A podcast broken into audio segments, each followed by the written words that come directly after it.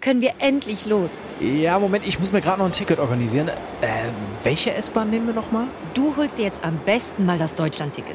Das geht ganz schnell. Und schon können wir mit allen Bussen und Regionalbahnen fahren, wann wir möchten. Und auch wohin wir wollen? Ja, wir steigen einfach ein und müssen uns mit dem Deutschland-Ticket um keine weiteren Tickets kümmern. Egal, ob du montags damit ins Büro fährst oder wir spontan nach Berlin wollen. Oder am Wochenende ins Grüne. Okay, das heißt, wenn ich mit den Jungs zum Auswärtsspiel will, steige ich einfach mit meinem Ticket in die Regionalbahn und den Bus und fahre zum Stadion. ja, ganz genau. Aber jetzt geht's erstmal zum Shoppen in die Stadt. Und? Wann möchtest du losfahren? Jetzt informieren unter bahn.de slash Deutschlandticket.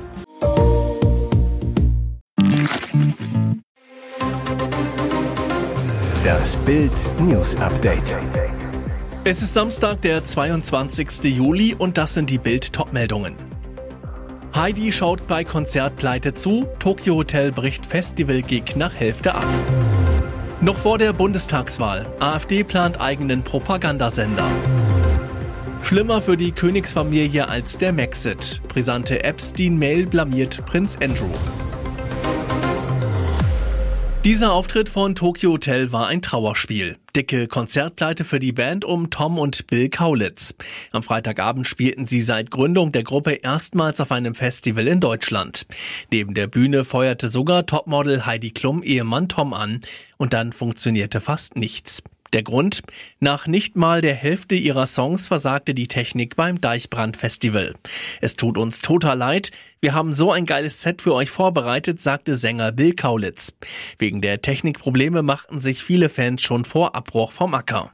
Später sendete die Band ihren Anhängern eine Videobotschaft. Wir sind am Boden zerstört. Auf dem Rückweg erklärten sie die Panne so. Alles hat aufgegeben. Wir konnten nicht zurück auf die Bühne. Das ganze System, alles war Fakt.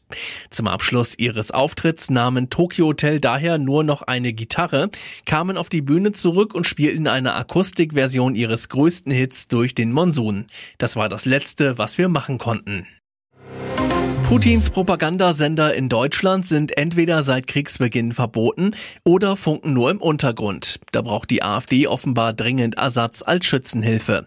Für den Bundesparteitag der von Moskau gepemperten Rechtsaußentruppe liegt ein Antrag auf dem Tisch, die Bundespartei möge einen eigenen Propagandasender gründen. ARD und ZDF wollen die ganz Rechtsausleger schrumpfen. Der AfD-Kreisverband Kulmbach fordert deshalb, dass sie einen eigenen Sender aufbauen. Im Parteitagsantrag SN3 die Forderung Aufbau eines AfD-freundlichen TV-Senders. Der Parteifunk solle noch vor der Bundestagswahl bundesweit auf Sendung gehen und frei empfangbar sein. Dazu, so fordern es die Oberfranken in der AfD, solle der Bundesvorstand die dazu notwendige Mittelbereitstellung aus fremden Mitteln sowie, soweit zulässig aus Parteivermögen, auch mittels eventuell notwendiger Änderung der Beitrags- und Finanzordnung für die Anschubfinanzierung bereit bzw. sicherstellen. Heißt, sammelt Kohle, zur Not von der Partei oder Dritten und geht auf Sendung. Schrecklicher Fund, nachdem ein junger Mann am Dienstag in der Regnitz von der Strömung mitgerissen und seitdem vermisst wurde. In dem Fluss entdeckten Wassersportler bei Erlangen am Freitagnachmittag eine Leiche. Die Kriminalpolizei geht davon aus, dass es sich bei dem Toten um den seit Dienstag vermissten 27-Jährigen handelt. Die Wassersportler waren in den Nachmittagsstunden mit einem Schlauchboot auf der Regnitz unterwegs, als sie gegen 16.30 Uhr im Bereich des Wehrs am Werker Wasserkraftwerk eine männliche Leiche im Wasser entdeckten entdeckten. Einsatzkräfte der Feuerwehr bargen den Leichnam aus dem Gewässer. Ermittler der Kriminalpolizei Erlangen gehen nach einer ersten Überprüfung davon aus, dass es sich bei dem Toten um den 27-jährigen Mann handelt, der am Dienstagnachmittag im Bereich der Wörmühle beim Baden in die Strömung der Regnitz geraten war und seither trotz eingeleiteter Suchmaßnahmen als vermisst galt. Der Vorfall ereignete sich am Dienstag gegen 17.15 Uhr in der Nähe der Wehranlage Wörmühle. Passanten hatten beobachtet, wie der Mann von der Strömung mitgerissen und schließlich unter Wasser gezogen wurde. Er soll noch um Hilfe geschrien haben. Der Epstein-Skandal hört für Prinz Andrew nicht auf. Eine Dinnermail sorgt nun für frischen Wirbel. Wie tief war der Queen-Sohn in die Machenschaften des verurteilten Sexualstraftäters Jeffrey Epstein verwickelt? Was wusste er über den Missbrauchsring, den der Geschäftsmann jahrelang unterhielt? Andrew behauptete 2019 gar nichts. Er habe von 2006 bis 2010 nur einmal im Dezember 2010 mit Epstein Kontakt gehabt. Aber nun ist eine E-Mail aufgetaucht, in der Epstein schreibt, dass er mit Andrew beim Abendessen war. Geschrieben wurde sie im Juni 2010. Der Skandalunternehmer schrieb damals an Jess Daly, zu dem Zeitpunkt Geschäftsführer bei der Bank JP Morgan. Andrew saß gerade beim Dinner neben mir. Wir werden versuchen, uns diese Woche zu treffen. Gibt es was Neues über M? Das macht Spaß. Es ist nicht bekannt, wer oder was M ist. Und am 15. April 2010 schrieb Epstein an Prince Andrew, Jess Daly wird am Donnerstag, den 22. April in London sein. Ich denke, sie sollten sich treffen, wenn sie in der Stadt sind. Andrew antwortet, dass er nicht verfügbar ist, aber in naher Zukunft New York besuchen wird. Wo kommen die Mails her? Sie stammen aus Gerichtsunterlagen, liegen dem britischen Mirror vor. Die US-Jungferninseln haben in der Sache Epstein gegen die Bank JP Morgan in New York eine Zivilklage eingereicht, fordern umgerechnet 170 Millionen Euro Entschädigung. Die Königsfamilie blickt mit Sorge auf das Verfahren. Ein Palastmitarbeiter zu Bild, der Epstein-Skandal ist schlimmer für die Königsfamilie als der Maxit, der Ausstieg von Harry und Meghan 2020. Einen Tag nachdem sich die unberechenbare ausgebrochene Löwin in Kleinmachnow bei Berlin als friedliebende Wildsau entpuppte, muss die Polizei in Brandenburg nun Sport und Helme im Netz ertragen. Ein kleiner Seitenhieb, wenn auch vielleicht nicht als solcher beabsichtigt, kommt dabei vom Leipziger Zoo. Ausgerechnet am Freitag zeigt der nämlich erstmals seinen neuen Löwennachwuchs und präsentiert zwei schnelle Schnappschüsse in Handykameraqualität. Dabei hatte Mama Kigali ihre vier Jungen doch schon vor zwei Wochen geworfen. Guck mal, Berlin, so sehen echte Löwen aus. Die kleinen Löwen sehen wohlgenährt aus und werden häufig beim Trinken beobachtet, erklärte der Zoo in einer Mitteilung an die Öffentlichkeit. Kigali und der Nachwuchs seien aktuell noch nicht für die Besucher zu sehen. Wie gut, dass den Tierpflegern zwei eindeutige Bilder gelungen sind, waren die Aufnahmen von Löwen in den letzten Tagen doch eher sauschwere Suchbilder. Und jetzt weitere wichtige Meldungen des Tages vom Bild Newsdesk. Prinz Harry wird zum Müllproblem. Noch nicht einmal mit seinem Enthüllungsbuch kann er die Menschen begeistern.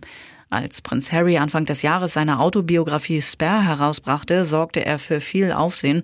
In den Memoiren enthüllte er unter anderem brisante Details über sein Verhältnis zu seinem Bruder Prinz William, behauptete, dass sich seine Schwägerin Kate und seine Frau Herzogin Meghan schon beim ersten gemeinsamen Abendessen nicht verstanden hätten und lästerte über seine Stiefmutter Königin Camilla. Doch jetzt kommt heraus, wirklich begeistern kann Harry die Menschen mit diesem Buch nicht. Laut der britischen Zeitung The Sun gelten die Memoiren als das am häufigsten entsorgte Buch des Sommers. Prinz Harry wird zum Müllproblem. Damit schafft der jüngste Sohn von König Charles wieder einen Negativrekord. Gestützt wird das Ganze von Mitarbeiteraussagen des Reiseveranstalters On the Beach. Demnach sollen bislang etwa 100 Bücher genervter Urlauber in den Hotels zurückgelassen worden sein. Egal ob in Spanien, Griechenland oder der Türkei, überall fanden Hotelangestellte nach der Abreise der Urlaubsgäste Ausgaben von Spare im Zimmer oder direkt im Mülleimer. Zugriff am Mittag. Putin lässt schärfsten Kritiker festnehmen. Paukenschlag am Freitag in Moskau. Kreml-Tyrann Wladimir Putin hat einen seiner größten Kritiker festnehmen lassen.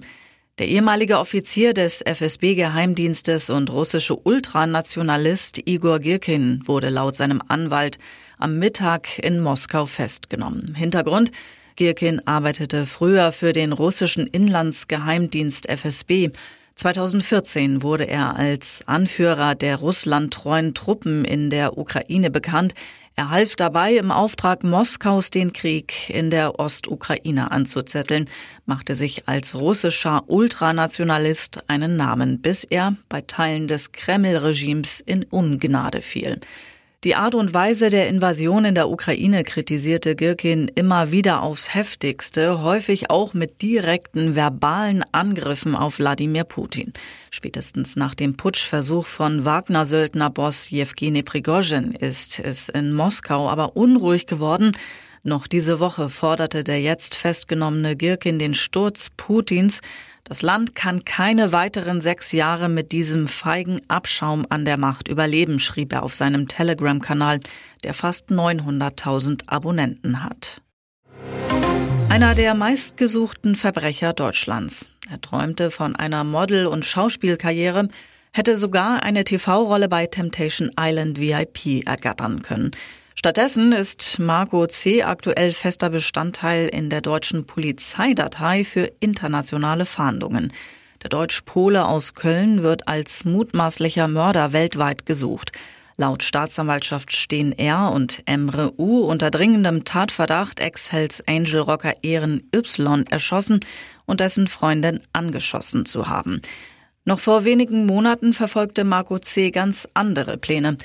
Als Nachwuchstalent wird er auf der Internetseite einer Modelagentur so beschrieben. Margot ist ein aufgeschlossener, junger, ehrgeiziger Mann, der seine Karriere im Reality-TV starten möchte.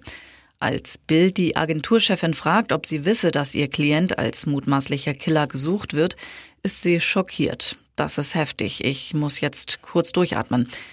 Erst kürzlich habe sie die Zusammenarbeit mit Marco C. beendet, aber nicht wegen des Rockermordes. Dabei habe Marco durchaus schauspielerisches Talent, etwa für eine Rolle im Reality-TV, so die Agentin und Marco C. sei auch tatsächlich für die Sendung Temptation Island VIP gecastet worden. Die Rolle bekam er aber nicht. Traut die Agentin Marco C. einen Mord zu? Die Agenturinhaberin kann ich mir nicht vorstellen, aber man weiß ja nicht, ob irgendwelche Leute ihn unter Druck gesetzt haben. Ex-Hells Angel Ehren Y war vor zwei Monaten im Kölner Stadtteil Mülheim von hinten erschossen worden. Margot C. und Emre U., die mutmaßlichen Mörder und das Opfer Ehren, kannten sich bestens. Seit dem brutalen Mord befinden sich Margot C. und Emre U. auf der Flucht. Nach Bildinformationen sollen sie sich in der Türkei aufhalten.